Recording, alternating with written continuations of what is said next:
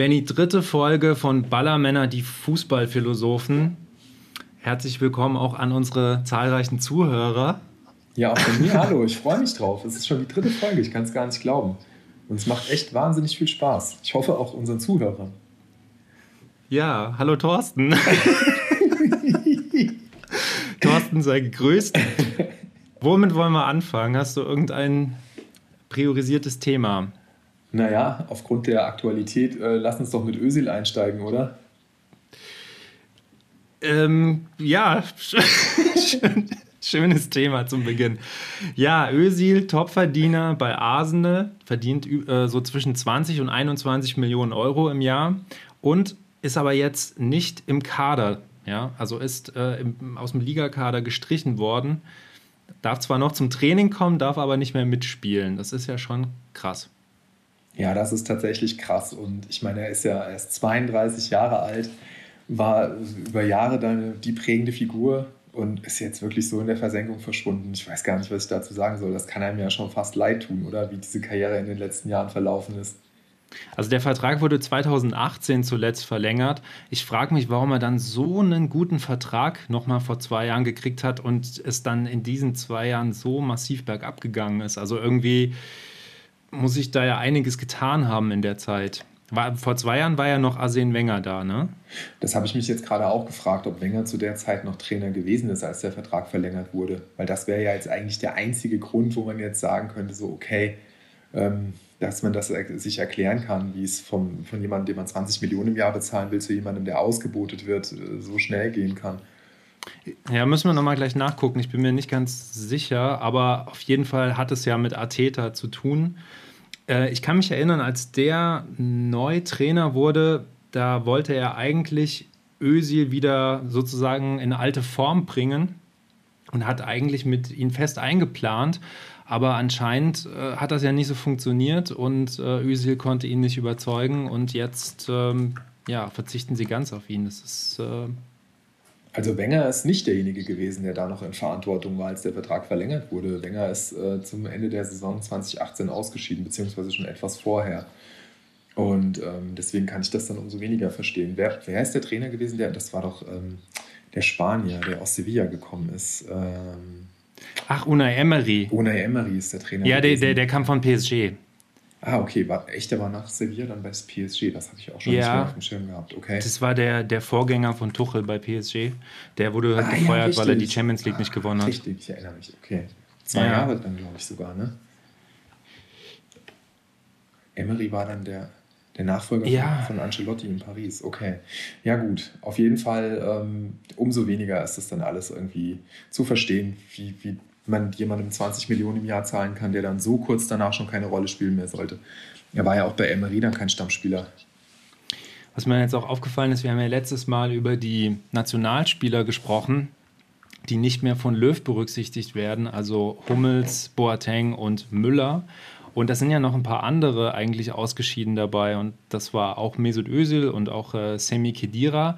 Aber irgendwie gab es darüber keine so großen Diskussionen. Und da gab es ja dann eben auch nicht so ein Treffen, ja, also dass Löw da vorbeigefahren ist und das irgendwie groß verkündet hat. Das war irgendwie so ein schleichender Prozess. Aber Özil ist ja auch seit 2018 komplett aus der Nationalmannschaft raus. Aber Özil stand ja auch immer so in der Kritik, weil er halt einfach auch immer so phlegmatisch rüberkam und man ihm immer so ein bisschen nachgesagt hat, dass er sich nicht so genug da äh, identifiziert, nicht mit genug Leidenschaft bei der Sache ist. Er einfach durch seine ganze Körpersprache oft so ein bisschen so eine Lustlosigkeit ausgestrahlt hat. Und man hat ihm da bestimmt auch oft mit Unrecht getan, aber er war halt einfach nie besonders beliebt als Nationalspieler. Und tatsächlich hat ihm da jetzt auch groß keiner nachgetrauert. Und bei Kedira war es dann so, dass er relativ viele Spiele ja für Juve gemacht hat, aber dann doch auch einfach sehr, sehr verletzungsanfällig gewesen ist. Ja, und dann auch. Gut, da vielleicht auch noch ein bisschen altersbedingt, weil der ja tatsächlich, glaube ich, schon 33 oder 34 ist. Ja, dann noch eher also, nachvollziehbar, ja. Ja, ja. Ähm, Interessant übrigens, wo du das gerade ansprichst aus der letzten Folge. Ähm, du hast mich ja dann auch darauf aufmerksam gemacht, auf diese Abstimmung bei äh, Sky Sport, ja, ich glaube auf Facebook oder bei Insta, auf jeden Fall in den sozialen Medien oder äh, Online-Abstimmungen, wo sich auch die klare Mehrheit der Leute dafür ausgesprochen hat, dass äh, man eben Hummels, Boateng, Müller zurückholt, ja, dass man auf solche Leistungsträger, dass man sich einfach nicht leisten kann, auf die zu verzichten. Also da stehen wir auf jeden Fall mit unserer Meinung nicht alleine da. Nee, die Experten sagen das ja auch, also im Doppelpass und so weiter. Die Experten. Ähm, ja, gut, aber das, das hatten wir ja letztes Mal, dass Löw sich da eben nicht unter Druck setzen lässt und eben wie ein trotziges Kind das dann erst recht nicht macht, wenn alle sagen, er soll es machen. Aber ja, lass uns mal bei, bei Özil äh, bleiben. Ich wollte wollt nur darauf hinweisen, dass, dass er ja auch in der Nationalmannschaft auch keine Rolle mehr spielt. Äh, da kann ich es aber im Gegensatz zu den anderen Spielern nachvollziehen, weil ich fand auch, man hätte ihn eigentlich schon vorher nicht mehr nominieren dürfen, weil die Leistungen stimmen eigentlich schon seit Jahren nicht mehr. Und mich wundert es halt auch, dass er nochmal so einen guten Vertrag 2018 bekommen hat bei Arsenal. Ähm, weil das ist jetzt auch keine Mannschaft, die so viel Geld zur Verfügung hat wie jetzt zum Beispiel Manchester City oder PSG. Ähm, ich glaube, ein bisschen mehr müssen die schon auch aufs Geld achten. Und ja, da hätte man Besseres mit dem Geld machen können, glaube ich. Also ich bin, bin da sowieso kein großer Özil-Fan und kann es in dem Fall absolut nachvollziehen, dass er nicht mehr für die Nationalmannschaft nominiert wurde. Dass er jetzt allerdings bei Arsenal nicht mehr im Kader steht, finde ich schon krass. Also das zeigt ja, dass sie ihn einfach quasi rausmobben wollen, loswerden wollen, dass er sich jetzt einen neuen Verein sucht. Naja, schnell. entweder das, äh, dass man ihn rausmobben will, oder es bedeutet vielleicht einfach, dass er total außer Form ist. Das kann ja auch sein, dass es eine berechtigte Maßnahme ist, dass er halt einfach nicht gut trainiert und dass man ihn im Moment einfach nicht gebrauchen kann. Das muss ja nicht mal zwangsläufig Mobbing sein. Das ist ja was, was sich seit Jahren abzeichnet. Seine Spielzeit wird immer geringer, steht immer seltener auf dem Platz. Also vielleicht ist es auch einfach nur folgerichtig. Das kann man jetzt von außen nicht so gut bewerten. Ja. Es ist, es ist hart und es ist drastisch, auf jeden Fall. Aber wie gesagt, also ich habe so ein bisschen das Gefühl, dass das so ein Abstieg ist, der vor zwei, drei, vier Jahren begonnen hat und so, sich so kontinuierlich fortsetzt. Es ist halt schwierig zu sagen. Es kann natürlich so ein Fall Rames Coutinho sein, was wir ja auch schon diskutiert hatten, wo theoretisch schon noch Potenzial in dem Spieler ist, aber es vom Umfeld her halt nicht passt. Oder es ist tatsächlich so, wie du sagst, dass vielleicht sein, seine Leistungen einfach nicht mehr gut sind. Da haben wir ja auch einige andere Beispiele. Ja, aber der, der sportliche Abstieg man hat ja schon auch so ein bisschen den Eindruck gehabt, auch schon vor ein paar Jahren, dass das Umfeld da auch irgendwie, dass da einige Sachen passieren, mit denen er sich auch keinen Gefallen getan hat, ja, mit Blick auf diese, diese Erdogan-Geschichte, ja, das hätte man sich damals schon sparen können, wo er ja dann trotzdem das vehement dann auch äh, schon verteidigt hat und dann auch äh, mit viel Tamtam -Tam dann eine Hochzeit äh, und ich weiß nicht, ich habe so ein bisschen den Eindruck gehabt, dass ihm echt ein bisschen der Fokus auf den Fußballflöten gegangen ist und da sehr viel drumherum passiert ist. Ja, er wirkt auf mich auch trotzig, auch so ein bisschen wie ein trotziges Kind, dass er da auch die Kritik nicht einsehen will. Ähm, auch, dass er, glaube ich, diesen sportlichen Niedergang, ja, das klingt jetzt so hart, aber so einfach die, ja, den Qualitätsverlust auf dem Platz auch nicht wahrhaben will. So kommt es mir halt auch vor. Ja, ich finde, so hart klingt das gar nicht, weil es ist ja ein sportlicher Niedergang. Also viel mehr, als dass man jetzt aus dem Premier League-Kader quasi verbannt wird, kann einem ja jetzt nicht mehr passieren. Ja. Ich frage mich dann noch ganz ehrlich, was da jetzt ein potenzieller Club sein könnte. Wer da jetzt nach den Jahren, wie die Karriere jetzt verlaufen ist, hingeht und sagt so, hey Ösil, wir haben Bock auf dich, äh, ganz zu schweigen von der Kohle, die wird er nirgendwo anders kriegen. Aber ob sich da jemand findet, der da nochmal so das Vertrauen in ihn hat, ja, PSW Eindhoven. Hab ich auch gerade gedacht. An der Seite die, von Mario Götze. Ja, wollte gerade sagen, die haben aber ja jetzt schon Mario Götze, da passt er eigentlich nicht mehr rein. Puh, Toller Einstand übrigens, direkt ein Tor geschossen. Direkt ein Tor geschossen, gewonnen, Tabellenführer. Ja. aber da muss ich auch sagen, bei Mario Götze sind da meine Sympathien auch wesentlich größer. Da freue ich mich irgendwie, dass da nochmal was passiert in seiner Karriere, auch wenn es jetzt in Anführungsstrichen nur bei PSW ist. Aber irgendwie bei Mesut Özil ist mir das fast egal. Also ja, ich weiß nicht, auch gerade wegen des Geldes, ne? Bei Götze ist es ja auch so, ähm, gut, dessen Vertrag ist jetzt ausgelaufen, aber da war ja klar, dass es ihm auch nicht mehr so ums Geld geht. Und bei Özil habe ich das Gefühl, dem geht es halt noch sehr ums Geld. Der sitzt halt den Vertrag jetzt aus. Und ich glaube, so arg viel wird da jetzt sportlich nicht mehr kommen. Vielleicht kriegt er noch ein Engagement irgendwo in Saudi-Arabien, vielleicht in den USA, je nachdem, was er da vielleicht irgendwie vermittelt kriegt und wird dann nochmal versuchen, möglichst viel Kohle zu machen und von dem großen Namen irgendwie noch Profit äh, zu, zu machen. Aber da würde ich mir wirklich wünschen, dass man sich da täuscht, ja, weil ich glaube auch, so ein bisschen geht es bei mir auch von der Empfindung her so in die Richtung, ja. Aber ich finde es total cool, wenn er einen da so richtig Lügen strafen würde und würde jetzt sagen, okay, ich verzichte auf Kohle, ich gehe jetzt nochmal zu einem, zu einem kleineren Verein, wo ich mich noch Aber das hätte er doch jetzt kann. machen können. Ja, eben, das, das hätte er doch schon vor zwei Jahren schon oder vor einem Jahr schon machen können und das macht er eben nicht. Aber das, das fände ich eine coole Reaktion, weil damit kannst du auch ein bisschen nochmal da entsteht ja deine Karriere in einem ganz anderen Licht, als wenn du jetzt da vor dich hin dümpelst und sitzt da so einen Vertrag ab. Ja. Keine Ahnung. Für mich ist das beste Beispiel, was äh, Verträge aussitzen angeht, immer noch äh, Albert Streit. Kannst du dich noch an Albert Streit erinnern? Ja, da fällt mir sofort der Kopfstoß ein der mit Kopf, oh, äh, Norbert Meyer. Norbert Meyer. Oh ja, ja, fantastisch. Wobei, wobei da ja Albert Streit das Opfer war. Ja, ja. stimmt. Ja. Das war doch so, dass Herr, Herr Meyer sich dann auf den Boden gekringelt hat, oder? Genau, also Meier hat, so Meier hat so getan, als hätte er einen Kopfstoß bekommen von Albert Streit und ähm, hat sich dann auf den Boden fallen lassen und Streit hat es antizipiert in der Situation und hat sich dann auch fallen lassen. Das war auf beiden Seiten absolut unwürdig, aber, aber es war für einen Trainer ist es natürlich, also und er hat ja, er hat ja angefangen damit, ist das natürlich nochmal eine Nummer härter irgendwie. Auf jeden Fall, ja. Ja, aber trotzdem, ich muss bei sowas immer an Albert Streit denken, der damals zu äh, Schalke geholt wurde und der auch echt als Riesentalent galt, auch ähm, mhm. ja echt gute Anlagen hatte. Und äh, ich glaube auch, äh, nee, ich weiß, er hat auch Länderspiele gemacht und dann war er bei, bei Schalke, da hat es nicht funktioniert. Er hatte einen richtig gut dotierten Vertrag. Ich glaube, das war auch so diese Magger-Zeit bei Schalke.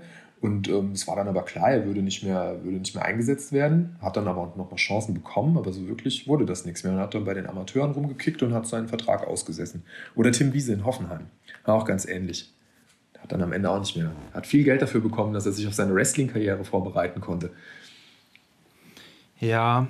Hast du gesehen, Schlag den Star mit Tim Wiese?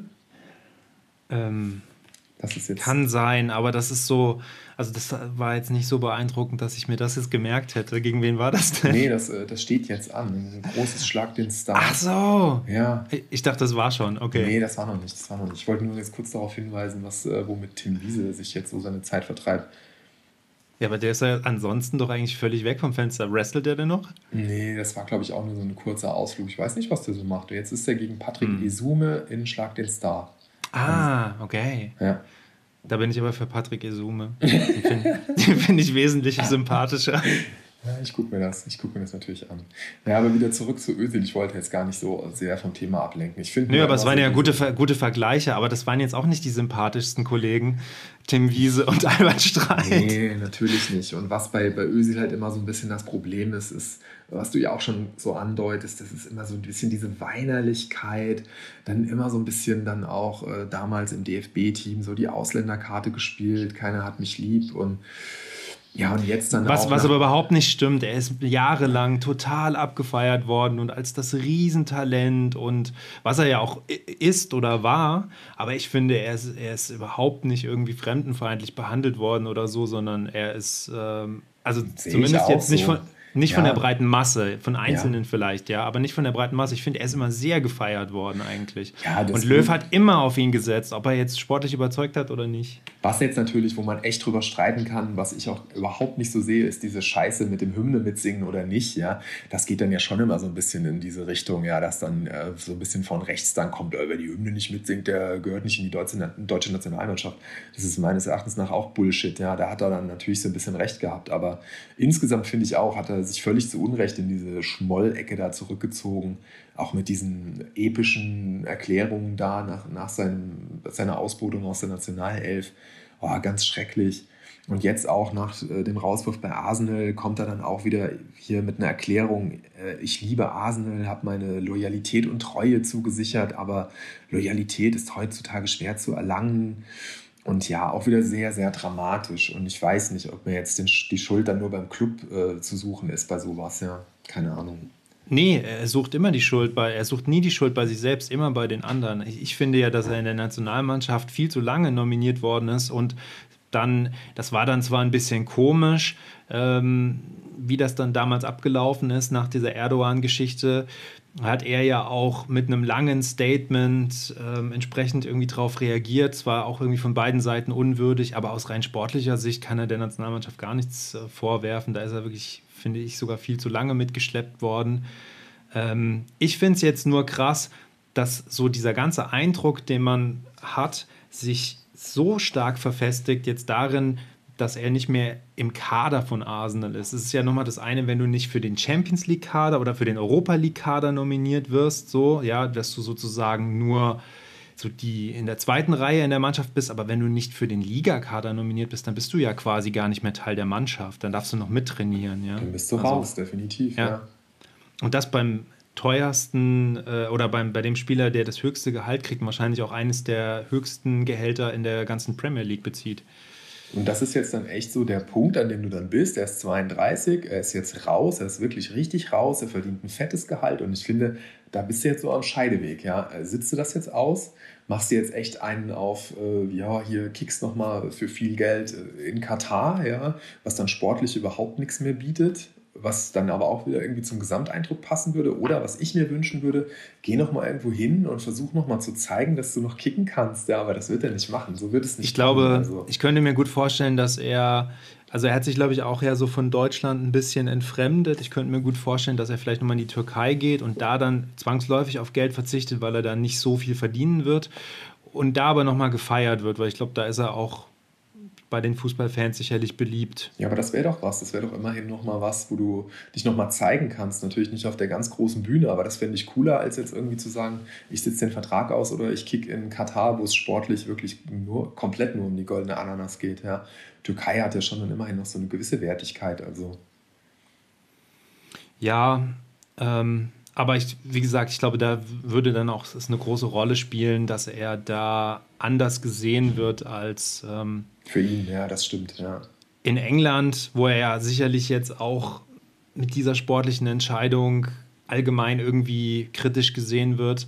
Ähm, und in Deutschland ja sowieso. Nicht nur aus sportlicher Sicht, sondern eben auch wegen einiger anderen Geschichten, die wir jetzt nicht nochmal alle im Detail aufarbeiten müssen. Er war ja auch bei den, bei den Arsenal-Fans umstritten, immer schon, ja, auch wegen Körpersprache und allem. Er hat dort, war total prägend eine Zeit lang, aber war nie komplett unumstritten. Also ja, ich denke auch, dass die beste Zeit, fand ich, hatte er eigentlich, oh, ja gut, das ist schwer zu sagen, aber wo, wo er wirklich so ein richtiger Star war und die größte Anerkennung bekommen hat, war eigentlich bei Real Madrid, wo er Vorlagengeber von Ronaldo war. Da, das hat ja wirklich sehr gut funktioniert. Äh, da er super viele Assists ähm, beigesteuert für Ronaldo und die waren irgendwie so ein kongeniales Duo. Allerdings hat es in den Jahren dann auch immer nicht für den Champions League-Titel gereicht. Erst als äh, Real Madrid dann nochmal die Mannschaft umgebaut hat, kamen dann die Champions League-Titel.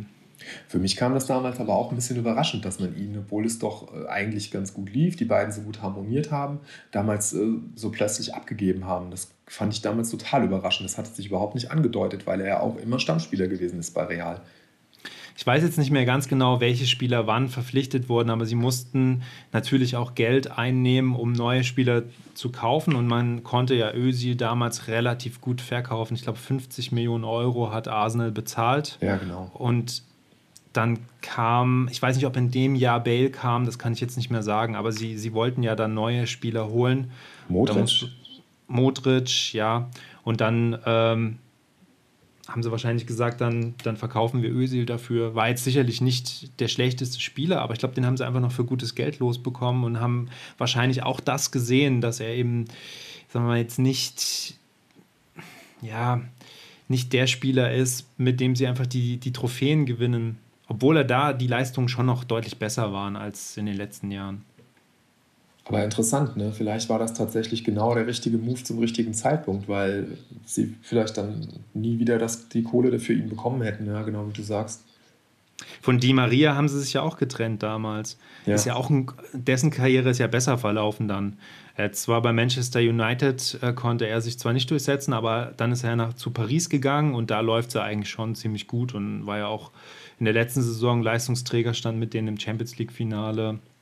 Das äh, finde ich, also die beiden sehe ich so ein bisschen, die kann man ganz gut vergleichen, weil die zur selben Zeit bei Real gespielt haben, noch damals in dieser alten Formation und dann ähm, eben auch andere Wege gegangen sind. Und bei Di Maria ist das irgendwie besser aufgegangen.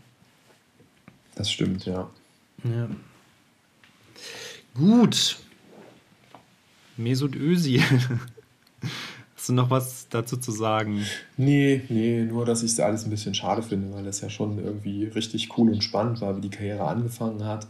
und ähm, dann auch verlaufen ist, wie er durch die Decke gegangen ist. Und das finde ich ein bisschen schade, wie das äh, auf dem Platz und abseits des Platzes sich entwickelt hat. Aber ich glaube auch so ein klassischer Fall von einfach auch nicht so richtig gut beraten. Ja, und es ist irgendwie auch wieder ein Beispiel für einen Nationalspieler, einen Weltmeister von 2014, dessen Karriere jetzt irgendwie so unwürdig endet. Ähm, da gab es ja einige, ne? Also auch Schürle und äh, Hövedes und, also was heißt unwürdig, aber irgendwie so ein sportlicher Abstieg und dann nicht mehr weitergemacht oder nicht mehr den passenden Verein gefunden. Götze ist natürlich ein Beispiel. Hummels, Boateng und Müller, die zwar schon noch äh, in der Liga sehr erfolgreich sind, aber auch nicht mehr nominiert werden in der Nationalmannschaft. Also schon so ein bisschen komisch, was aus diesen 2014er Weltmeistern geworden ist. Da fällt mir gerade ein, dass ich gestern äh, ein Bild gesehen habe von einem Treffen der 90er Weltmeister. Ja. Und das ist ja auch so ein klassisches Thema, das aus niemandem. In Italien, ne? Äh, ja, genau. Und oh, das ist aber auch echt, da sind auch ein paar fertige Typen dabei. Die haben auch die DDR-Spieler aus dem Jahr mit eingeladen. Thomas Doll war auch bei dem Treffen dabei. Echt? Ja. Ich fand's, äh, Und Perry Bräutigam. Besonders interessant ist ja, was, äh, was jetzt mit Herrn Berthold abgeht. Gehört jetzt vielleicht nicht hierher, aber Herr Berthold hat ja jetzt auch seinen eigenen Telegram-Channel und ist da mhm. mit Attila Hildmann jetzt äh, ganz eng vernetzt. War der auch dabei? Ja, ne? Wahrscheinlich schon. Bei dem Treffen Attila Hildmann. Ja, ja Attila Hildmann. Er hat den ein paar na. vegane Snacks zubereitet. nee, Thomas Berthold. Er war natürlich auch dabei. Also ja. ich glaube, er hat das Bild gepostet. Ich glaube, er war drauf, ja. Ja. Ja, vielleicht ist das irgendwie, vielleicht ist das nie gut, Weltmeister zu werden. Nee, Quatsch. Die 74er da, haben, haben das ja gezeigt, dass es auch anders geht. Ja, ähm, da gab es ja auch einige Unstimmigkeiten mit dem DFB. Also da hat ja auch Lothar Matthäus sich kritisch geäußert, dass der DFB irgendwie nicht bereit war, an diesem, sich an diesem Treffen stärker zu beteiligen. Ähm, die haben das ja auf eigene Faust organisiert. Das war ja jetzt wegen 30, 30 Jahren, Jahre, ne? Ja. ja, genau. Ja, beim DFB, da läuft es einfach. Gut, ja, dann können wir ja mal so vom, von der Nationalmannschaft, da sind wir jetzt irgendwie auch schon wieder gelandet und, und vom DFB. Bloß nicht schon in der Nationalmannschaft. Nein, dann aber da können wir wieder auf, das will doch keiner. Nee, aber die über Verbände kann man sich ja gut aufregen und ähm, dann können wir mal vielleicht weitergehen kurz zur Europa Conference League, so heißt sie nämlich. Du hattest es schon angesprochen, der komische dritte Wettbewerb, der da jetzt kommen ja, soll. Da habe ich auch mit solidem Halbwissen geglänzt, auf jeden Fall. Ja, der Name ist aber wohl auch jetzt erst vor kurzem bekannt gegeben worden. Und also genau, das ist die Europa Conference League. Das wird dann die dritte Liga, die dann unterhalb der Europa League anzusiedeln ist. Die Europa League wird verkleinert auch von 48 auf 32 Mannschaften. Und im Prinzip ist dann der Modus in allen drei Wettbewerben so wie jetzt in der Champions League. Es gibt eine Gruppenphase und ähm, der dritte spielt dann im Achtelfinale des nächst unteren Wettbewerbs mit. Das heißt, in der Champions League spielt ja dann der Dritte aus der Gruppenphase im Europa League Achtelfinale und der Dritte aus der Gruppenphase des Europa League Achtelfinals wird dann in der Europa Conference League mitspielen. Und aus Deutschland ähm, wird sich dann der Siebte der Abschlusstabelle für diesen neuen Wettbewerb qualifizieren oder der Sechste, wenn der Pokalsieger nicht unter den vorderen Plätzen halt ist. Ja. Ja. Also das ist der, der Modus des Ganzen. Irgendwie Sinn ist wohl, dass auch aus kleineren Ligen und auch aus Osteuropa und ähm, mehr Mannschaften am europäischen Wettbewerb teilnehmen können. Na, das wird Wie zumindest versuchen, diese Entschuldigung. Wie findest du das? Also sie versuchen es so zu verkaufen, ja, dass äh, ja. man jetzt da den, den kleinen Clubs aus den kleinen Ligen damit äh, den großen Auftritt verschaffen möchte, damit die auch mal mehr im Rampenlicht stehen. Aber das ist ich kann mir aber schon vorstellen, dass die auch dass die das schon wollen und dass die schon auch da vielleicht auch Druck auf die UEFA ausüben. Weiß ich nicht, bin ich mir nicht so nicht. sicher, weil am Ende, wer profitiert davon? Dann kannst du, da kannst du mehr äh, größere TV-Pakete verkaufen, ja, kannst damit Ja, aber das Geld kannst du ja, du, du, kannst ja diese Märkte halt erschließen, das sind ja teilweise auch größere Länder. Ja, ja, ähm, darum geht es, ja, Märkte, äh, genau. das Erschließen von Märkten, ja, aber es wird ja, so verkauft, dass äh, wenn jetzt dann irgendwie so, dass das irgendein ritterliches Motiv ist, dem man da folgt, ja, aber das halte ich für Bullshit, weil es geht einfach nur um die Kohle, es geht darum, mehr Wettbewerb dazu schaffen, mehr verkaufen zu können. Und ich bin mir nicht sicher, ob das funktioniert, weil ähm, die versuchen das dann immerhin noch so zu verknüpfen, dass du so ein bisschen Reiz hast mit Aufstieg und Abstieg, äh, dass, äh, dass es Schnittmengen zwischen diesen Wettbewerben gibt, ja. Aber auch das ist, ist doch, ich finde es, ich finde es sehr pseudo. Ich weiß nicht, ob das wirklich jemand braucht und ich finde es auch sehr künstlich. Und ähm, man muss ja halt einfach mal sehen, dass der sportliche Wert deutlich abnimmt. Je tiefer du dann gehst, je kleiner die Clubs und Ligen sind. Da sind bestimmt mal coole Teams dabei, coole Spieler. Du über, erlebst mal eine Überraschung. Aber es schaffen ja auch immer mal wieder kleinere Clubs in die Champions League zu kommen, ja. Und ähm, ich weiß es nicht. Ich finde es so, ich finde es künstlich. Ich sehe das sehr kritisch. Ich glaube, dass, äh, dass du bläst alles immer nur weiter auf. Du sorgst dafür, dass für Verdruss bei den Fans, die das alles nicht mehr auseinanderhalten können.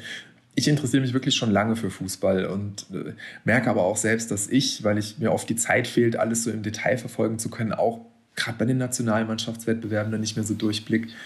Ich halte das, ich halte das für einen Fehler, weil das verwässert alles viel zu sehr. Früher gab es ja auch mal drei Wettbewerbe. Da gab es ja noch den Europapokal der Pokalsieger, aber die waren natürlich kleiner, diese Wettbewerbe. Die waren ne? deutlich ne? kleiner und die hatten keine Gruppenphase. Das waren reine äh, K.O.-Wettbewerbe. Ähm, der, der UEFA-Pokal, der Europacup der Pokalsieger, es war ganz klar, wer wo spielt. Du hattest einen Landesmeister, das war der Beste des Landes. Du hattest den Pokalsieger, der hat den Pokal gewonnen. Und dann hattest du den, den aus der Bundesliga dann zweiten bis fünften der UEFA-Pokal gespielt hat. Während du jetzt schon, ja schon lange, nicht mehr den, nur den Landesmeister hast, der in der Champions League spielt, sondern halt auch zwei, drei, vier, fünf teilweise, glaube ich sogar. Ja, also das war schon, es war zwar, waren zwar auch drei Wettbewerbe, aber die waren deutlich kleiner und da war ganz klar, wer wo spielt und mit wem du es da zu tun hast, sage ich jetzt mal. Und da hattest du dann automatisch dann noch die kleineren, die dann mal weiter gekommen sind durch dieses K.O.-System, mehr Überraschungen hatte ich zumindest damals das Gefühl.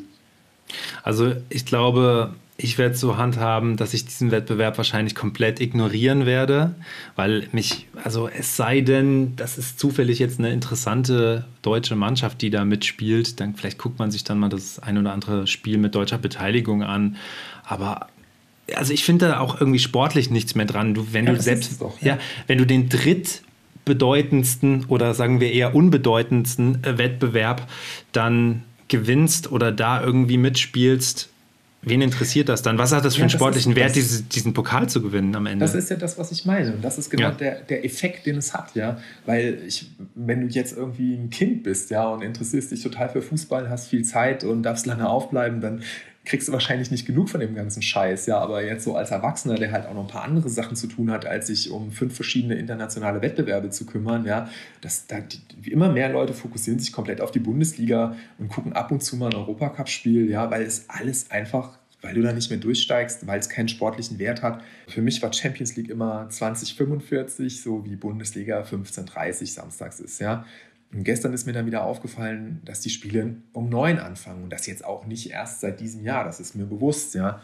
Aber auch das, was für ein Schwachsinn, das, das geht auch echt auch auf keine Kuhhaut, dass sie diesen, diesen Spieltag dann so auseinandergezogen haben, nur um dann um 19 Uhr schon Spiele zu haben, die äh, dann auch wieder zusätzliche Aufmerksamkeit erfahren, für die du mehr Kohle dann erlösen kannst, wenn du sie dann halt separat nochmal vermarkten kannst. Und dann, dann nimmst du dem Ganzen auch wieder so ein Stück äh, seines Charakters und seiner Identifikation, wenn du dann auch die Zeiten veränderst. Das ist so, wie, ich wie du genau weißt, du kannst jeden nach Zwecken, der sich für Fußball interessiert, Bundesliga 1530. So war Champions League seit Anbeginn 2045, ja. Und dann sowas wieder, das ist klar, das ist jetzt eine Kleinigkeit, aber ich finde nur, das zeigt, dass da wird einfach total unsensibel agiert und immer nur geguckt, wo können wir hingehen. Und ich glaube, irgendwann wird es zu einem, zu einem großen Überdruss führen. Das, was sich bei der Nationalmannschaft jetzt schon seit Jahren abzeichnet, wird auch mit dem Clubfußball passieren das wächst nicht alles immer weiter. Muss gucken, wo wir mal hergekommen sind, ja. Äh, in den 80ern, 90ern auch noch, dann hat sich dann durch den WM-Titelgewinn geändert. Ja, die Stadien waren nicht immer voll. Äh, guck dir Italien an, da ist das auch nicht so. Und ich finde, das, da muss man echt viel, viel sensibler vorgehen, als dies tun und nicht immer nur auf die, die Kohle gucken. Sorry, dass ich mich jetzt wieder so in Rage geredet habe, aber. Naja, also was ich kann ich nachvollziehen, wobei ich sagen muss, in der Champions League finde ich das jetzt nicht so schlimm, weil dann kann man schon so ein bisschen früher den Fernseher anmachen und schon so die ersten Spiele laufen haben. Aber ich verfolge die dann gar nicht so ernsthaft wie die Spiele, die um neun anfangen. Da geht es eigentlich erst so richtig los. Das sind ja meistens auch nicht die ganz attraktiven Spiele, die dann. Ähm, ja, Ja, für wen machst du es denn dann? Du nimmst meistens die nicht so attraktiven Spiele und machst es zu einer Uhrzeit, wo sowieso außer älteren Menschen oder viel, viele sowieso nicht Fernsehen gucken können. Weil naja, 19, kommen, weil 19 Uhr geht's haben, los. Weil sie vielleicht noch 19 Uhr geht's los, das geht ja, schon. Ja, aber das, äh, für mich ist das keine Zeit, zu der ich okay. schon Fußball gucken kann. Und ich kenn, weiß von vielen, dass es bei ihnen ja. ähnlich ist. Nee, wirklich. Also weil sie dann eben noch Verpflichtungen haben, keine Ahnung was, ja, sei es dann noch der Job oder Sport machen oder sonst irgendwas. Aber, aber du musst es ja auch nicht gucken, dann schaltest du halt erst um neun ein. Ich glaube trotzdem nicht, dass das aufgeht. Ich glaube nicht, dass das aufgeht. Würde mich mal interessieren. Also ich kann mir nicht vorstellen, dass die Einschaltquoten bei den Pay-TV-Sendern besonders geil sind um 19 Uhr und dass jetzt so viel mehr für diese zusätzlichen 19 Uhr Spiele irgendwelche Abos abschließen. Also, ja, ja also weiß ich nicht ich, es kommt ja so ein bisschen auch drauf an, wo man es guckt. Das läuft ja jetzt bei Sky. Wenn man sich The Zone anschaut, da habe ich das Gefühl, dass die im Prinzip ja immer irgendein Spiel jederzeit anbieten. Also irgendwas kannst du ja fast immer gucken am Wochenende, ne? weil die ja auch mehrere Ligen ähm, im Programm haben, weil sie die Champions League im Programm haben. Ähm, vielleicht geht da auch so ein bisschen der, der Trend hin, dass du halt deinen Streamingdienst anmachst und du hast jederzeit irgendein Live-Spiel, was du angucken kannst zur Will der Trend geht zur willkürlichen Berieselung, oder wie? nee, das ist ja das klingt ja so, dann ist es ja fast schon egal, wer da kickt, Hauptsache es kickt irgendjemand. Ja, das Gefühl ja aber das passt mit, diesem, mit dieser Plattform und die werden ja auch in Zukunft die Rechte haben für die Champions League, passt das, finde ich, schon ganz gut zusammen. Du, äh, da kannst du ja auch hin und her switchen zwischen den verschiedenen Spielen bei, bei The Zone, weil es ist ja wirklich ein relativ klassischer Streaming-Dienst. Es ist ja kein lineares, also doch, es ist noch linear, aber es ist. Ähm, es ist halt nicht mehr so wie Sky, wo du noch das Gefühl hast, Fernsehen zu gucken, so, ne? Wie, wo du so durchseppen kannst und so. Ja. Weißt du, was ja. ich meine? Ja. Ja, ich weiß schon, ja. was du meinst. Ja, ich weiß nur nicht, ob das jetzt wirklich einen Gewinn für mich darstellt.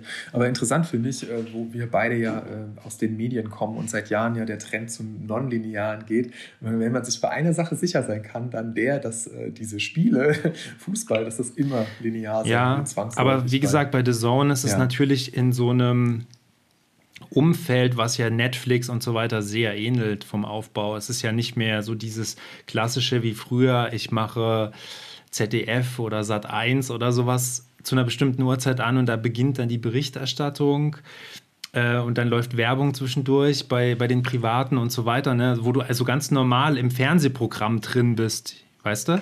Das ist ja, das ist, ja, das ist ja nicht mehr ja, der Fall. Klar, du kannst ja. hier zwischen verschiedenen Streams hin und her springen. Du kannst dir dann auch noch mal später ein komplettes Spiel äh, auch noch mal angucken, wann immer du willst. Also das wird ja dann auch noch mal komplett so reingestellt. Ähm, ja. ja. Du hast, hast ja den, den, den Trend auch bei, bei äh, Twitch zum Beispiel, wo die ganz, den ganzen Tag so Livestreams laufen. Das ist ja auch linear, aber ähm, es läuft halt im Internet auf so einem Portal und nicht mehr im linearen Fernsehen, so klassisch, wie wir es von früher kennen. Aber trotzdem, wo ist da jetzt der Gewinn? Also der Gewinn ist vielleicht, dass ich dann, dann äh, zufällig mal bei einer Liga lande, die ich mir sonst niemals anschauen würde, ja dass äh, ich mir was, äh, auch vielleicht mal eine Sportart angucke, die ich mir noch nie zuvor angeguckt habe, einfach weil alles da ist und alles angeboten wird und ich auf was aufmerksam werde. Aber dem Produkt Champions League oder Bundesliga, das wertet das nö, nicht auf. Nö, gar also, nicht. Also das ist dann, das ist dann höchstens so das Highlight, wo besonders viele dann reingehen und der Stream deshalb besonders schlecht ist dann. Und wenn du dann, ja, ja, und wenn du sonst halt die Erfolgsgeschichte Eurosport Player fällt mir da Ja, ein. und wenn du halt sonst, was weiß ich, portugiesische Liga oder sowas guckst oder holländische Liga, dann hast du das Problem natürlich nicht, weil das dann halt kaum einer guckt.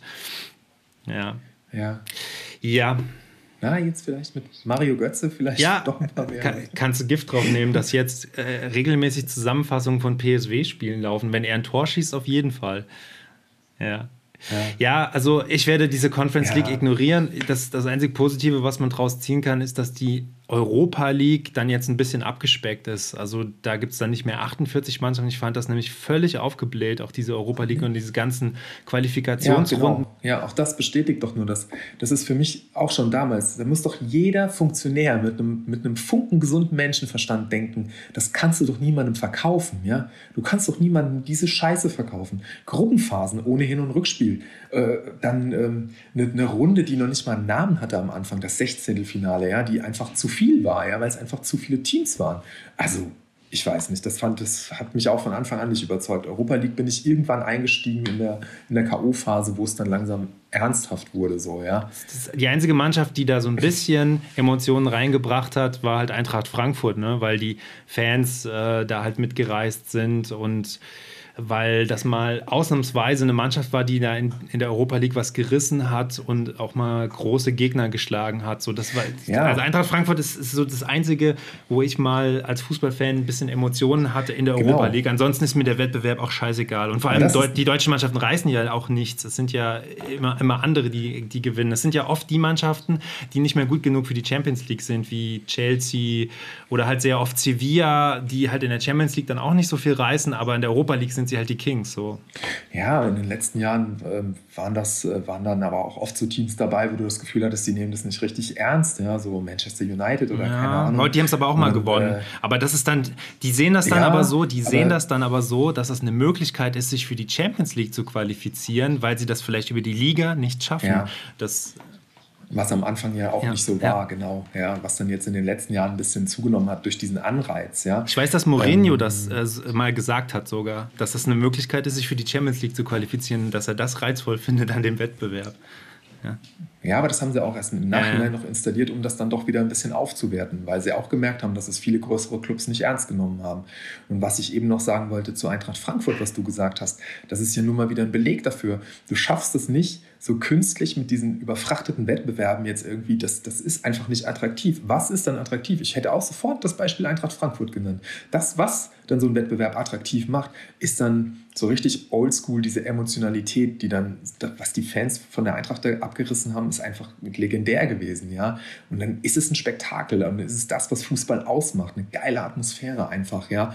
Und, und dann guckst du das, dann bist du da auch dabei, ja. Steffen Freund dann sich dann jedes Mal da überschlägt und ja, das war doch der, ist doch Co-Kommentator in den letzten Jahren gewesen bei Six oder was das für ein Sender ist. Ne? Nee, ich glaube, das lief erst bei RTL, das lief erst bei RTL Nitro oder? und dann ist aber die Eintracht, die Eintracht hat die ah, Europa League dann quasi auch ins Hauptprogramm von RTL gezogen, weil sie gemerkt haben, das okay. bringt Quote, wenn die Eintracht spielt. Ja. Okay. Ich habe da, wie du siehst, echt den Überblick verloren. Ich wollte nur sagen, das zeigt doch wieder nur, wie sehr es am Ende dann wirklich von dem lebt, was den Sport halt ausmacht, dass du da echt äh, Atmosphäre und Stimmung hast und Choreos und volle Stadien. Wer kann das in der Liga dann schon von sich behaupten? Ja? Und das hat es dann wirklich wieder zu was Besonderem gemacht und dann schaust du es auch wieder gerne. Ja? Aber das kannst du halt nicht, nicht irgendwie so dir da am Reißbrett zurechtlegen. Also wir kommen ja auch noch zur Champions League gleich und mir geht es in der Champions League immer so ein bisschen in der Gruppenphase so, dass auch da schon die ein oder andere unattraktive Begegnung dabei ist, beziehungsweise wo so Spiele dabei sind, wo eine große Mannschaft auf eine sehr kleine trifft. Beispielsweise gestern Barcelona gegen Budapest, wo sich tatsächlich auch Barcelona am Anfang ganz schön schwer getan hat und Budapest sogar eine Zeit lang die bessere Mannschaft war, aber dann am Ende war es doch ein 5-1. Äh, ich kenne alle Spieler von Barcelona, ich kenne keinen Spieler von Budapest und das ist irgendwie, also weißt du, will ich nur mal irgendwie verdeutlichen, dass auch in der Champions League ne, so einige Mannschaften mitspielen, wo es vorher klar ist, die werden sehr wahrscheinlich nicht weiterkommen und das werden und die Ergebnisse sind sehr klar.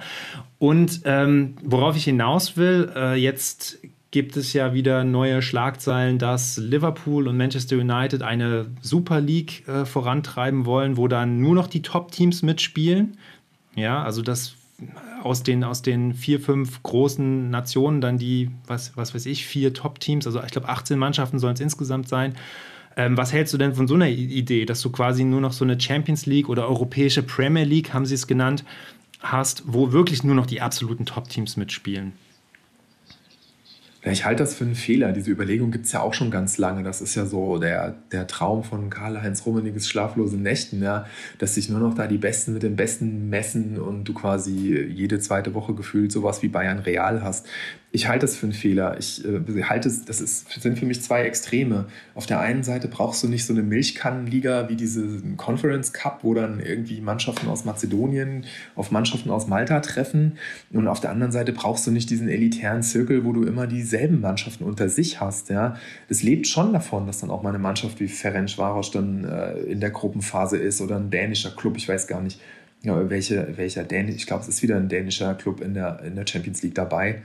Ähm, die, dann, die dann in der Gruppenphase natürlich kaum eine Chance haben, weiterzukommen, aber die dann schon mal für eine Überraschung sorgen. Slavia Prag ist. Oder Midtjylland. Midtjylland. Ja. Ich kann es nicht mal aussprechen. Äh, ich kann es auch nicht richtig aussprechen, aber Slavia Prag ist auch so ein klassischer Club, der dann immer mal wieder dabei ist und dann auch mal durchaus unentschieden spielt oder auch mal ein Spiel gewinnt. Der FC Basel. Gestern, find, das, das gestern gab es die Begegnung Start Rennen gegen FK Krasnodar. Also das ist ja ja, ich sage ja, sag ja nicht, dass das attraktiv ist. Das klingt schon schwer nach Europa League. Das klingt schon fast Conference League. Nach, äh, Conference. ja, das, das ist nicht sexy, aber natürlich hast du dann immer mal so eine Begegnung dabei. Aber das gehört halt einfach dazu. Und dann passieren halt mal Überraschungen. Ich hätte ehrlich gesagt auch nicht für möglich gehalten, dass Lazio äh, den BVB da mal eben äh, 3-1 äh, wegmobbt. Ja. Klar, Lazio ist, äh, ist jetzt nicht vergleichbar mit Rennen oder Krasnodar, aber ja, es ist wie gesagt, ich finde, die Mischung macht es am Ende. Und so, ein, so was Elitäres zu haben, so, so, ein, so eine reine, reine Europa League der großen Clubs, finde ich, wäre auch keine gute Entwicklung am Ende. Auch da geht es am Ende nur um die Kohle und um die Vermarktbarkeit des Ganzen. Also das heißt, am besten wäre eigentlich dann eine kleinere Europa League, die es ja dann jetzt auch geben wird, und dass wir bei der Champions League bleiben. Und diese Conference League braucht eigentlich kein Mensch. Also für mich persönlich war äh, somit der coolste Modus war der Anfangsmodus der Champions League, wo du vor der Gruppenphase eine K.O.-Phase hattest. Nicht so Quali, die dann irgendwie im Sommer gespielt wurde, wo die teilweise gerade mal aus dem Urlaub gekommen sind, sondern wirklich eine erste Runde wo du äh, dann das Teilnehmerfeld halbiert hast mit einer K.O.-Phase. Mhm. Und dann sind die, die noch drin waren, in die Gruppenphase gegangen. Na, dann hast du schon mal diesen vorgeschalteten K.O.-Effekt gehabt, wo dann schon auch mal ein Favorit stolpern konnte, weswegen man es dann auch wieder abgeschafft hat. Weil die Favoriten stolpern halt nicht so gerne, ja. Wollen dann schon ihre garantierten Spiele in den Gruppenphasen haben. Ja. Es gab ja auch mal früher, da war aber dann der Wettbewerb noch aufgeblähter sogar als jetzt. Da gab es ja mal zwei Gruppenphasen. Ich glaube, das war in dem Jahr, wo auch Leverkusen dann im Finale stand. Das war eine. Auch der absolute Rohrkrepierung, ja. absolute Katastrophe. Immer wenn die versuchen, so, so, so ein Modus, wo du schon dein erstes Gefühl dir sagt, das würdest du so nie auf dem Bolzplatz mit deinen Freunden, würdest du dir diesen Modus ausdenken, wenn du einen Tag Zeit hast und hast viele Leute da und willst ein Turnier spielen. Da sagt ihr, wo jeder direkt sagt, Alter, das kapiere ich nicht. Ja, das ist einfach Blödsinn. Also ja, übrigens ist, wurde zu Recht dann auch relativ schnell abgeschafft. Übrigens ist jetzt auch der Terminplan, weil die Champions League ja so spät angefangen hat, so eng, dass jetzt die nächsten drei Wochen äh, jedes, jedes Mal Champions League ist unter der Woche. Also nächste Woche, Dienstag, Mittwoch, übernächste Woche, Dienstag, Mittwoch ist auch wieder Champions League. Für mich persönlich alles besser als Länderspielwoche. dann kommen wieder Länderspiele. Nee, also Champions League freue ich mich ja immer drüber. Äh, selbst wenn ich dann mal keine Zeit habe, es zu schauen, gucke ich die Ergebnisse, gucke mir an, wer die, die Tore gemacht hat. Champions League reizt mich einfach, ja. Ich wollte dich, weil der Nummer toll. Wollte ich mal fragen, weil wir eben auch ähm, bei der Berichterstattung waren. Äh, magst du denn diese Vorberichterstattung, wie, sie bei, wie es sie bei Sky gibt, mit Analysen von Erik Meyer und mit Experten wie, wie Lothar Matthäus oder gestern Karl-Heinz Riele und Didi Hammann und so?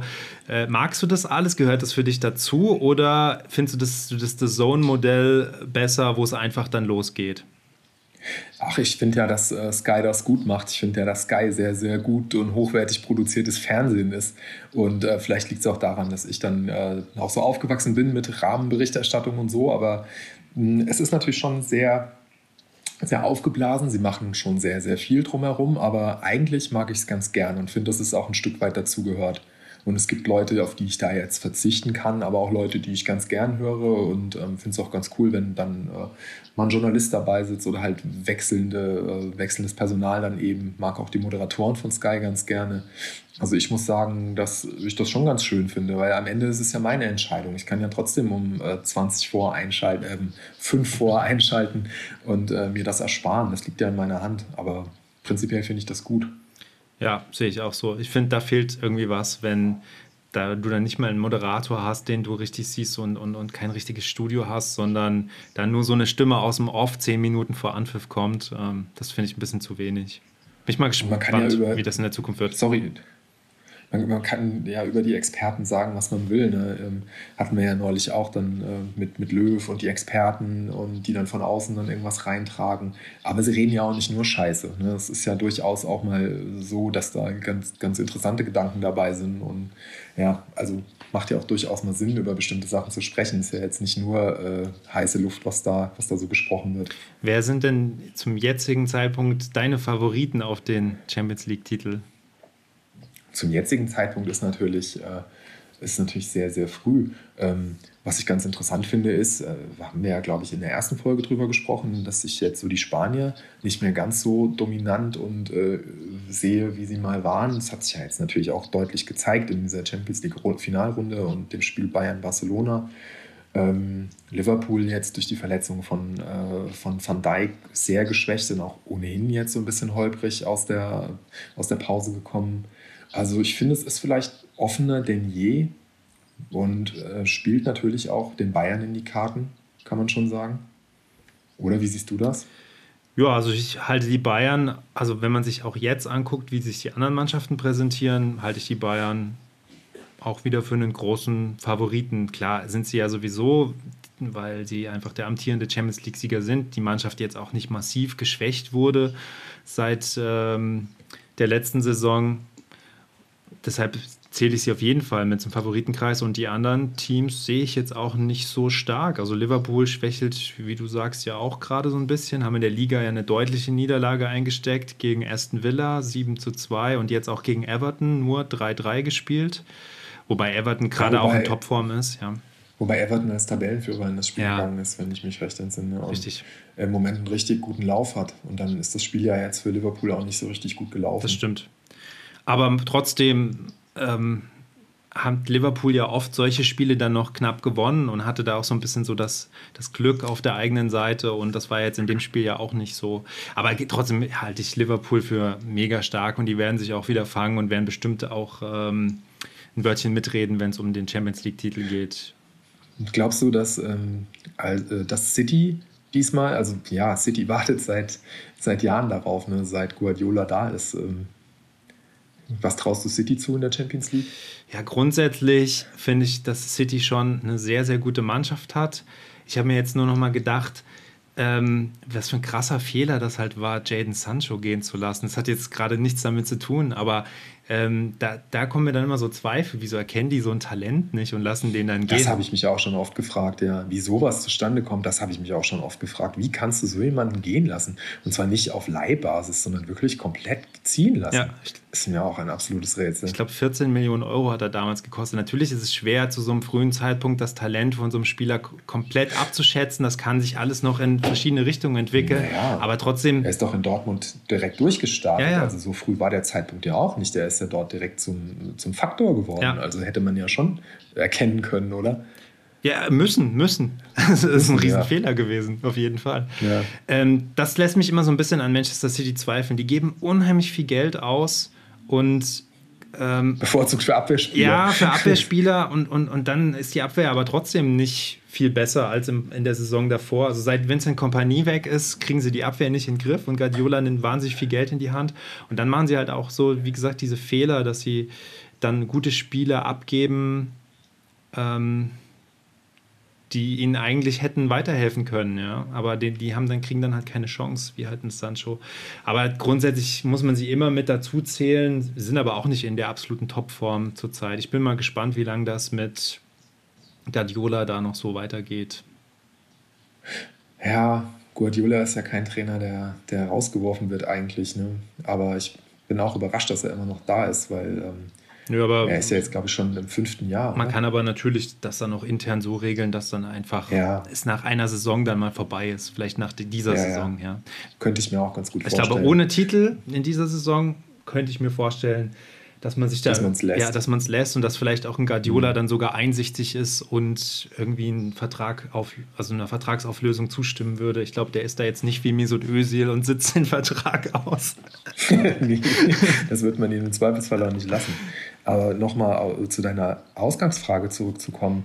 Ähm, was mir immer ein bisschen schwer fällt einzuschätzen, sind die italienischen Clubs. Weil ich kann mir vorstellen, dass auch, also ja, Juve kann ohnehin immer eine Rolle spielen. Aber auch Inter ist ja eine Mannschaft, die vielleicht auch eine Rolle spielen kann, ja, mit einem coolen Trainer und die haben ja auch die Mannschaft verstärkt, also mit Vidal zum Beispiel. Vielleicht ist auch das eine Mannschaft, die eine Rolle spielen kann. Ja, wir müssen dazu sagen, wir nehmen ja jetzt mittwochs auf. Das heißt, ähm, das Spiel Richtig, gegen ja. Gladbach ist noch nicht gelaufen. Das heißt, wenn Gladbach jetzt gleich 5-0 gewinnt, dann. Dann ist für mich natürlich Gladbach der absolute Top-Favorit auf den Champions League-Titel. Ja. Dann nehme ich alles zurück. Ja, übrigens musste. Das wird aber nicht passieren. Übrigens musste irgendwie, habe ich gerade noch ähm, bei Social Media gesehen, Markus Thüram musste, sollte seinen Ausweis irgendwie am Stadion vorzeigen und hatte den irgendwie nicht und hat dann auf seinem Handy bei Google irgendwie gezeigt, dass er Markus Thüram ist, damit der Ordner ihn reinlässt. Was war das denn für eine Szene am Wochenende? Das war in Hoffenheim. Hast du das gesehen? Als äh, ein Ordner den Hummels aufgehalten hat, ausgerechnet Hummels, und äh, den nicht reinlassen wollte, weil er keine Akkreditierung umhängen hatte. Nee, das, das hatte ich nicht äh, mitbekommen. Auch so, auch so eine vergleichbare Szene dann vielleicht, wo ich mir auch dachte, so gut Hummels kann man schon auch erkennen als Ordner in Hoffenheim. Ja. Ich habe nur, nur gehört, aber irgendwie habe ich es nicht mitbekommen, ähm, dass Sebastian Rudi äh, einen Zahn verloren hat. Echt? Ja. Ein Milchzahn, oder? ja, er braucht so. jetzt schon die dritten. Eine hoffnungsvolle Nachwuchskraft, Rodi. Ach, guck mal hier, interessant. Hakimi fehlt äh, heute Abend, weil wir Mittwoch aufnehmen, ne? ähm, weil er an Covid-19 erkrankt was, ist. Was, was tippst du denn bei Inter Mailand gegen Gladbach? Ja finde ich schwer zu. Äh, na, nee, finde ich gar nicht so schwer zu tippen. Das wird ein Heimsieg. Ich tippe auf ein, auf ein 3-1. Also von, von Inter hältst du viel, ja? Ja, schon, schon. Vielleicht äh, wird das heute Abend entkräftet, aber doch schon durchaus, ja, weil ich auch äh, einfach ähm, finde, dass das eine, ja, eine coole Mannschaft ist mit Lukaku. Ja, doch, kann ich mir schon vorstellen. Ja, finde ich auch, dass sie das in den letzten zwei, drei Jahren ganz gut hingekriegt haben, den Kader umzubauen, ganz klug, also im Großen und Ganzen ganz klug eingekauft haben und jetzt doch ziemlich stark ähm, so daherkommen. Ich weiß nicht, ob es jetzt schon für den Champions League-Titel reicht, aber ja, mit Conte haben sie auf jeden nee. Fall auch einen Erfolgstrainer. Aber ja, aber. Vielleicht nicht der Titel. Ja, gut, aber, aber schon so. Du weißt es ja nicht. Also, als sie damals die Champions League gewonnen haben mit Mourinho, waren sie ja auch ein Underdog. Da hat ja auch keiner damit gerechnet. Also, ich glaube, Inter ist immer so eine Mannschaft, die so ein bisschen Underdog ist, ja. Und Conte ist ein toller Trainer. Conte ist vor allem auch so ein Typ, so ein charismatischer Trainer. Ich finde, das spielt bei so Trainern immer eine große Rolle. Fast alle Trainer, die irgendwie erfolgreich sind, haben nicht nur haben immer auch, da spielt das einfach eine Rolle, dass sie charismatisch sind und Ausstrahlung haben und auch Leute überzeugen und mitnehmen können. Ich habe neulich einen Podcast gehört, ich glaube, es war Kicker Meets the Zone, ich bin mir nicht mehr ganz sicher. Und da war Andreas Möller zu Gast und der hat über seine Zeit bei Juventus Turin ähm, gesprochen und da war er mit Antonio Conte auf einem Zimmer und er meinte, dass Conte damals irgendwie nie was gesagt hat und total stiller, introvertierter Typ war. Und wenn er ihn jetzt an der Seitenlinie sieht, dann denkt er sich, dass es ein anderer Mensch ist. Na, vielleicht hat das aber auch was mit Andi Möller zu tun gehabt. naja, weiß ich nicht, keine Ahnung. Aber Nein, Quatsch, Andi Möller. Ist ja nicht verkehrt, Andi Möller. Andi ja. Möller hat auf jeden Fall immer Andi polarisiert. Kaum jemand hat in seiner aktiven Karriere in der Zeit so polarisiert wie Andi Und Andi Möller, der weint ja auch ganz gern mal, der, der braucht auch mal einen, der ihn mal in den Arm nimmt. und ich weiß nicht, da war anscheinend Antonio Conte nicht so richtig dafür. kein, kein Typ zum Anlehnen. anscheinend nicht. Also fand ich nur ganz interessant. Also das ist ja sowieso immer interessant, dann zu hören, wie Trainer oder auch vielleicht auch Spieler ähm, früher waren und wie die sich dann so entwickelt haben. Also weil jetzt ist es ja auch schon, schon einer, der ziemlich lautstark an der Seitenlinie ist und da auch ganz gut abgeht. Ja, auf jeden Fall. Aber vielleicht ist er ja dann trotzdem abseits des Platzes dann noch auch ein ruhiger Typ, mag ja sein. Mm. Ja. Dass er da halt einfach nur voll dabei ist. Was ähm, mir gerade zu Champions League noch einfällt, wir wollten ja schon vorher mal über die Champions League-Gruppen sprechen und sind da nicht dazu gekommen. Ähm, Leipzig hat ja gestern äh, das Auftaktspiel gegen Basakci hier, wahrscheinlich spreche ich das völlig falsch. Aber weißt du, das ist wirklich, das ist nämlich genau der Punkt. Wenn du hast, wir haben so Mannschaften dabei, deren Namen wir nicht aussprechen können. Und, ja, und Fer Ferenc Varos Budapest ist auch eine Herausforderung. Ja, auf jeden Fall. Da war übrigens äh, Thomas Doll lange Trainer. Ne? Ah ja. Zu, äh, ich weiß nicht, er ist doch noch gar nicht so lange weg. Vielleicht jetzt erst vor dieser Saison. Ähm, was wollte ich sagen? Genau. Äh, das hatte ich nämlich damals äh, das habe ich irgendwo mal gelesen, das ist ja jetzt kein Geheimnis, dass äh, Basakce hier Istanbul der Erdogan-Club ist. Was ich aber total interessant finde, ist, dass das so ein Club ist, den in der Türkei überhaupt niemand interessiert. Mhm. Wenn du an türkischen Fußball denkst, dann denkst du an Fenerbahce, dann denkst du an Besiktas, dann denkst du an Gala mit wirklich krassen Stadien, toller Atmosphäre, auch wie eben bei der Eintracht das, was den Fußball ausmacht, ja, das ist das so, sind so die, das ist das, was mir zu türkischem Fußball dann so in den Sinn kommt, ja. Wo ich mir auch denke, auch als Spieler stelle ich mir das recht attraktiv vor, weil du da im Gegensatz zu vielen anderen Ligen halt einfach eine gute Atmosphäre hast. Vielleicht sportlich nicht äh, erstes, äh, erster, oberster Level so, aber die, es ist so ein, so, ein, so ein künstlicher Club, der dann da so, so ein, irgendwie so protegiert wurde, ja, gepampert wurde und die haben einen Zuschauerschnitt in der Liga, ich glaube, von unter 3000. Mhm. Ja. Und das nicht wegen Corona-Beschränkungen, sondern einfach, weil da keiner, keiner hinkommt. Finde ich total spannend. Ja, deren Konzept ist ja auch relativ erfolgreich. Der Konzept ist ja auch irgendwie so Altstars äh, aus Europa aufzunehmen. Vielleicht ja, ja, ein guter Club für Mesut Özil, für den Ja, ne, ey, das ist sogar der Club für Mesut Özil, prädestiniert. Er als Erdogan-Freund, ja, da muss er hin, echt. Ja, ich glaube. Da lässt sich bestimmt auch beim Gehalt was machen. ja. Ähm, hat, ich glaube, da hat ja auch nochmal Robinho irgendwie gespielt, ne? Ja. Und irgendwie, ich glaube, Gael Clichy, der auch früher bei City und Arsenal war, habe ich irgendwie gelesen, der hat da auch gespielt. Ich, ich weiß es gerade, ich kenne den aktuellen Kader nicht so genau, aber die haben wohl einige, wirklich einige Altstars schon in der Mannschaft ja, gehabt und haben jetzt auch welche. Ja, das ist mir in den letzten Jahren auch äh, schon aufgefallen. Also seit die da jetzt irgendwie eine Rolle spielen, habe ich immer mal geschaut, wer da, wer da so unterwegs ist. Und das ist mir auch aufgefallen, dass da so ein paar äh, ausrangierte, zum Beispiel jetzt gerade Skrittel. Ah ja, genau, Skrittel, ja, früher bei Liverpool. Mit 35 jetzt auch kein, keine Nachwuchshoffnung mehr. Ja, Nasser Chadli kennt man noch. Von Monaco ist der ja, gekommen. Oder auch der, der Brasilianer Rafael, der früher bei Manchester United gespielt hat mit seinem Zwillingsbruder. Der ist von Lyon dahin gekommen. Also den, der ist einer, den ich noch irgendwie kenne. Und gestern habe ich gesehen, dass Dembaba, glaube ich, eingewechselt ah, ja, wurde. Ja, Dembaba. Auch 35. Ja. Sehe ich hier gerade. Da fällt mir ein, was ist eigentlich, also bei Dembaba habe ich mir die Frage schon vorher mal gestellt, was ist aus Dembaba geworden? Und klar, der ist in der Türkei jetzt schon seit einer Weile. Und was ist aus äh, Papis Demba Sissé geworden, der damals mit für viel Geld von Freiburg zu Newcastle gegangen ist? Weißt du das? Das hast du jetzt von, von Dembaba abgeleitet, ne? Ja, genau, ja. nee, ich weiß nicht, was aus Papis Demba Cissé geworden ist, aber das kann man ja rausfinden. Es ist, glaube ich, nämlich auch so eine Karriere, die dann nicht ganz so. Es hat Der am spielt, Anfang noch ganz gut funktioniert. Spielt bei Fenerbahce Istanbul. okay. Also da auch in Istanbul. Da schließt sich der Kreis. 35? auch schon 35, ja. Ja. Ja, okay, ja, sorry, fiel mir nur gerade ein, ich wollte da jetzt gar nicht so. Aber der war nie bei großen Clubs, ne? Der ist ja zu Newcastle einfach nur für 13,5 Millionen, nee, für ja. 12 Millionen gewechselt damals. Ja, aber hatte dann, glaube ich, so äh, auch einen ganz guten Start bei Newcastle. Das hat ja. man dann damals ja noch so ein bisschen mitbekommen und dann. Ja. Es war so ein Spieler, wo man gedacht hat, der würde es mal zu einem Top-Club schaffen, aber ist dann irgendwie beim Metz gewesen anscheinend und auch verliehen worden und ja, ist jetzt bei Fenerbahce gelandet mit 35. 37 Treffer in der Premier League ist ja nicht so schlecht, 117 Spiele. Nö, naja. war, ja, war ja auch ein guter. Ja, aber so ein bisschen hat sie jetzt den Durchbruch nicht ganz geschafft, das kann man, glaube ich, sagen. Hoffen wir, dass es bei Luca Waldschmidt äh, besser läuft. Wie kommst du denn jetzt auf Luca Waldschmidt? Ja, weil der ja auch von Freiburg in die große weite ah, Welt gezogen ist. Okay, okay, über Freiburg. Und, jetzt jetzt habe ich es, ja. Und auch Stürmer ist. okay. Ja. Na gut. Dann können wir das Thema Champions League, glaube ich, jetzt aber auch abschließen, oder? Was meinst du? Wie abschließen? Nein? Wurde nicht gesagt. Ja, also warte mal, ich glaube, man kann, man kann schon noch ein bisschen. Wir waren ja eigentlich ursprünglich bei der Frage, wer jetzt die Favoriten sind auf den Titel. Da könnte man vielleicht schon noch mal über die eine oder andere Mannschaft kurz sprechen. Okay. Also, du hattest jetzt Inter Mailand noch hervorgehoben, dass du gespannt bist, wie die sich so schlagen werden.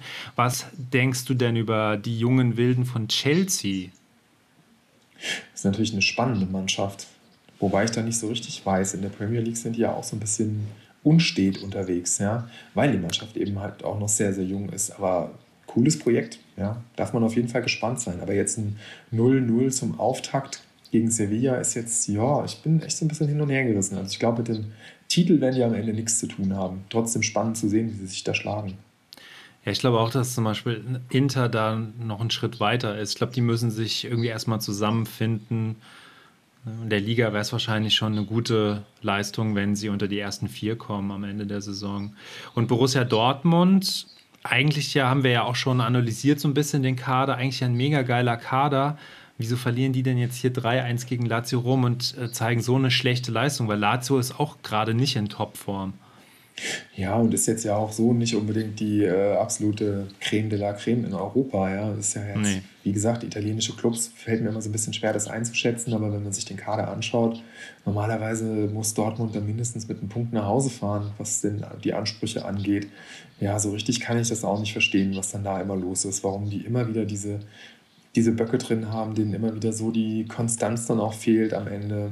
Ja, die, Eigentlich die Defen defensiv muss das ja ziemlich äh, katastrophal gewesen sein gestern. Ja, ich würde da nämlich auch wieder zurücktreten von meiner Forderung, dass Mats Hummels in die Nationalmannschaft zurück soll. nee, Quatsch. Aber, aber eigentlich hat für, für mich Dortmund so das Potenzial, eine Überraschungsmannschaft zu sein. Wenn Leipzig das letztes Jahr ins Halbfinale schafft, dann müsste von der Qualität her doch Dortmund ähm, irgendwie auch eine größere Rolle spielen. Mal zumindest Viertelfinale sollte doch mit dieser Mannschaft drin sein? Tja, vielleicht ähm, hat Leipzig einfach den geileren Trainer, den ja Dortmund wohl auch mal wollte.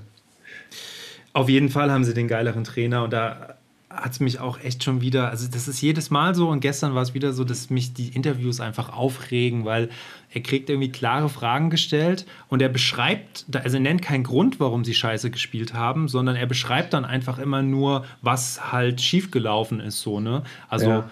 so, dass sie nicht, er sagt dann einfach, ja, wir haben nicht ins Spiel gefunden in der ersten Halbzeit ähm, oder keine Ahnung, die wir, wir waren in, in den Zweikämpfen irgendwie nicht nah genug an den Spielern dran. Ja, das haben wir gesehen. Aber mhm. er, er, weißt du, er nennt nie Gründe irgendwie so. Er geht nie in die Tiefe, so, wo man sich dann fragt, ja, gehst du denn aber schon mit deinen Spielern in die Tiefe, wenn du mit denen über Taktik und so weiter sprichst? Ja. Ähm, oder ist das immer so oberflächlich wie im Interview? Es kommt irgendwie bei den Interviews immer wenig Habhaftes so bei rum, hat man das Gefühl, ne? Es ist schrecklich. Also die Interviews ja. mit ihm sind wirklich ein Grauen ja, ja, und das ist auch das, was ich vorhin meinte. Ich meine, dieses äh, Favre ist ja auch so, so ein, so ein Bashing-Opfer, so ein klassisches, ne? aber ich finde auch zu Recht, ja. Das ist das, was ich vorhin meinte mit dem Charisma und der Ausstrahlung, die du auch so ein bisschen brauchst, um so ein Team dann äh, so mitzunehmen, ja. Und ich bin mir nicht sicher, ob er das immer so hat. Also, die Mannschaft ist auf jeden Fall teilweise so fahrig und, und so unstet und unkonstant. Das kann ich irgendwie echt auch nicht nachvollziehen. Also, ja, Meunier hatte wohl auch gestern wieder einen dicken Schnitzer drin. Ich habe es leider nicht gesehen mit irgendwie einem mm. Querpass vorm eigenen 16er. Da bin ich mir jetzt auch noch nicht so sicher, wie viel Stabilität Meunier jetzt da so bringt, ja. Oder ob der vielleicht da auch noch ein bisschen braucht, sich da ja. einzugewöhnen, keine Ahnung.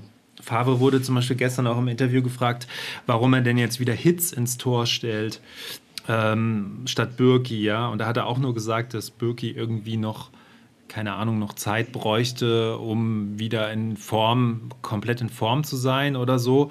Also auch, wieder so komisch ausweichend geantwortet und hat dann gesagt, er hätte schon beim letzten Spiel im Interview was dazu gesagt und äh, da, das ist für ihn kein Thema. Aber er ist ja gerade gefragt worden danach und gibt keine vernünftige Erklärung und sagt dann, ähm, es ist für ihn kein Thema. Das ist irgendwie keine Kommunikation mit einem Reporter. Also ich, ich finde das teilweise, also es regt mich echt teilweise auf.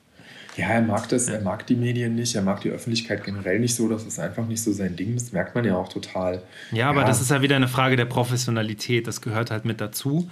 Und, ja. äh, und, und ähm, das ist auch so ein Teil der, der Außendarstellung ne, des Vereins. Also ja. ich finde, das, das ist halt einfach Teil des Jobs und da fragt man sich dann schon so ein bisschen, wie die Kommunikation denn intern läuft. Ich kann mir nicht vorstellen, dass er da so der totale Sonnenschein ist, ähm, der das Späßchen macht mit den Spielern und äh, keine Ahnung. Ich, ich kann es mir gar nicht richtig vorstellen. Das fände ich mal interessant, da mal einen internen Einblick zu kriegen. Obwohl, ähm, es gab ja sogar diese, diese Doku, ne? aber da war, war, er, war er da schon Trainer? Ähm, das weiß ich nicht, die habe ich auch nicht gesehen. War ja. das so eine, so eine Amazon Prime-Geschichte, ne? Ja, ja, ja, genau. Okay. Ich glaube, das war das so eine Ayosha-Pause-Doku. Ich bin, bin mir gerade nicht sicher. Ähm, Hast du die gesehen? nee, ich habe habe da, glaube ich, mal reingeguckt, aber ich weiß jetzt gerade gar nicht mehr, ob Favre da schon Trainer war. Das war vor zwei Jahren. Doch, da müsste er doch schon da gewesen sein. Das war ja nicht mehr Tuchel. Nee. Nee. Oder war das noch, war das noch Stöger? Nee. Die Saison mit Bosch und Stöger? Bosch und Stöger, ja. Nee, ich glaube, es war danach. Dann war das schon mit Favre. Ja, aber ich glaube, da habe ich sogar mal reingeguckt, ja. Ähm, vielleicht, genau, vielleicht, vielleicht schaue ich da nochmal noch mal genauer rein. Das würde mich mal, mal wirklich interessieren, wie der so intern kommuniziert.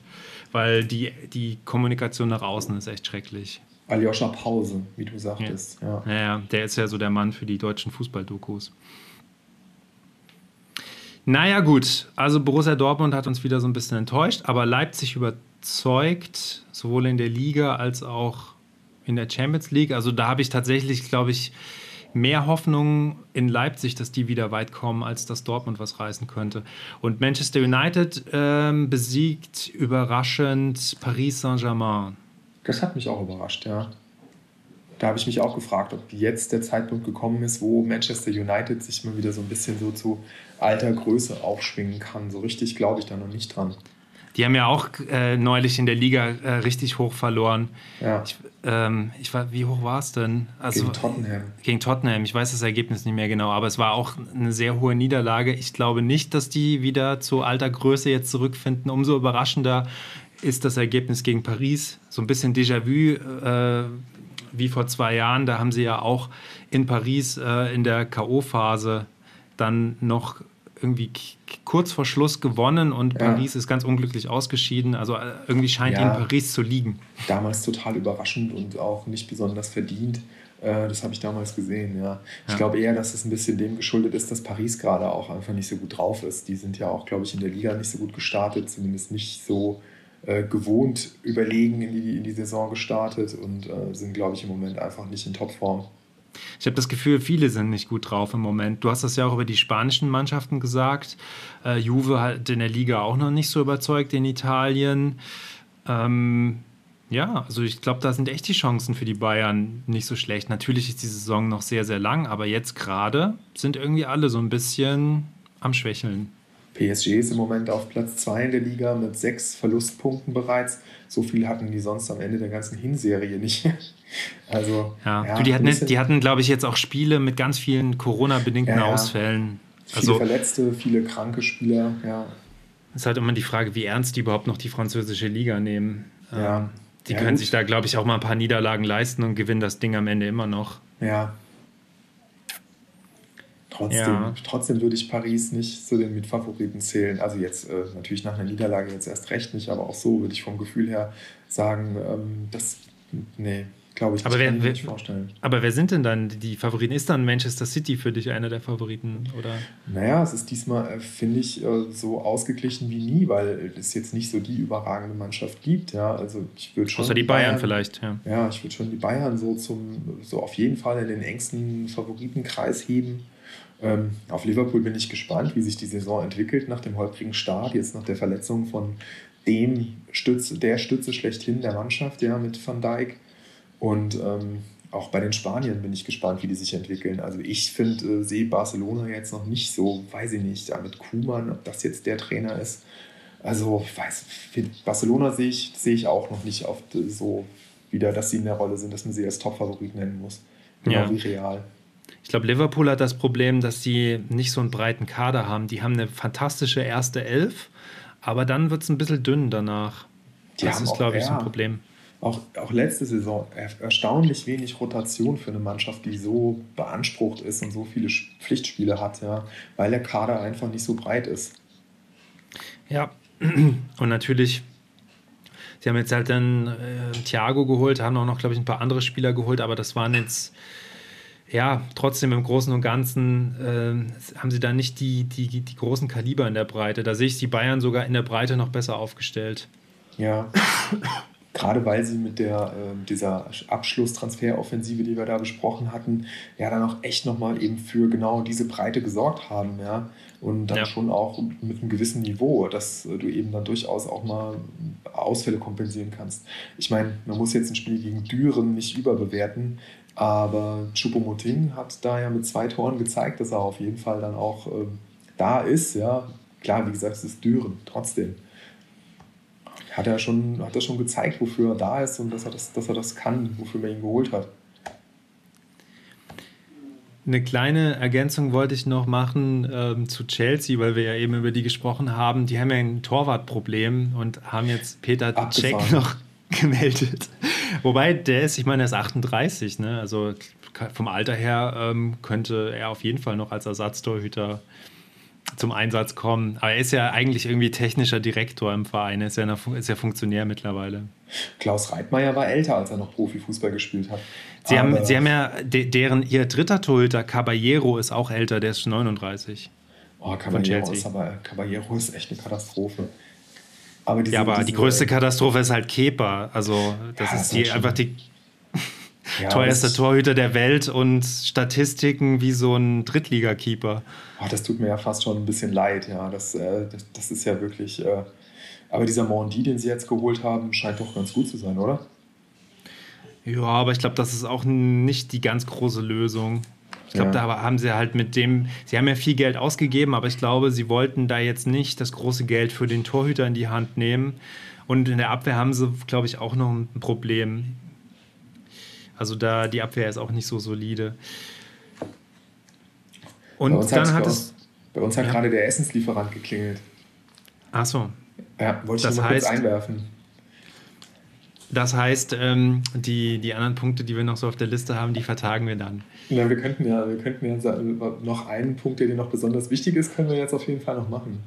Zumindest kurz. Naja, Oder ein Punkt, der, ein Punkt, der dir noch wichtig war, und da dachte ich jetzt an die Überleitung von Inter Mailand, über die wir eben gesprochen haben, zum ja. AC Mailand, denn die haben ja neulich gegeneinander gespielt und der AC Mailand ist sogar die Mailänder Mannschaft, die noch mehr dominiert in Italien gerade. Die sind nämlich Tabellenführer und haben alle Spiele gewonnen bislang, also vier Siege und ja. ähm, ein großer Name ähm, zeigt dort wieder Leistungen wie in besten Tagen, Ibrahimovic. Ja, obwohl man über den eigentlich lange sprechen könnte. Ich weiß nicht, ob, wir den jetzt so, ob, ob das ihm gerecht wird, dass wir ihn jetzt so kurz abhandeln. Ja, das ist tatsächlich eine gute Frage, weil über den könnte man wahrscheinlich äh, alleine, schon, alleine schon zwei Stunden sprechen. Aber ähm, ja, ich habe das nur vorhin angesprochen, weil äh, ich es total faszinierend finde, wie ein Typ mit 39 Jahren es schafft, dann äh, noch so eine prägende Figur zu sein in so einem Spiel, ja, der ähm, dann mit, mit zwei Toren dieses Derby entschieden hat. Das ist ja einfach genial. Also er muss, wie ich gelesen habe, dieses Spiel total dominiert haben und ja, weil er halt auch einfach eine Erscheinung ist, mit einem Selbstvertrauen ausgestattet, ja, das äh, wahrscheinlich seinesgleichen sucht. Genau. Ja, aber dann, dann würde ich doch vorschlagen, dann reden wir darüber in Ibrahimovic beim nächsten Mal nochmal so ein bisschen ausführlicher. Ich glaube, ja, ja. Ich denke mal, die die Erfolgsserie von Milan wird ja noch weiter anhalten. Ja, hier bei mir Gibt es auch, auch, gibt's auch, italienisch, gibt's auch italienisches Essen heute? Nee, nee, nicht wirklich passend. Äh, ich glaube, es gibt asiatisch. Ich war so. jetzt hier nicht so richtig involviert in den letzten anderthalb Stunden, aber. Aber das, ja. das passt ja auch gut zu den Clubbesitzern in Italien. ja, gut. Es tut mir echt total leid, dass das jetzt hier so, so abrupt, so unruhig wird, aber ja. Ja, so ist das hier. So ist das hier. Anscheinend äh, möglicherweise auch eine, eine, Tradition, die sich bei uns hier entwickelt. Abruptes Ende. Ja, wenn der Essenslieferant klingelt, ist die Folge zu Ende. So. Tut mir echt leid. Thorsten und alle anderen, vielen Dank fürs Zuhören. Schön, dass du wieder dabei warst, Thorsten. Vielen Dank. Bis zum nächsten Mal. Und Tschüss. Bis zum nächsten Mal. Macht's gut.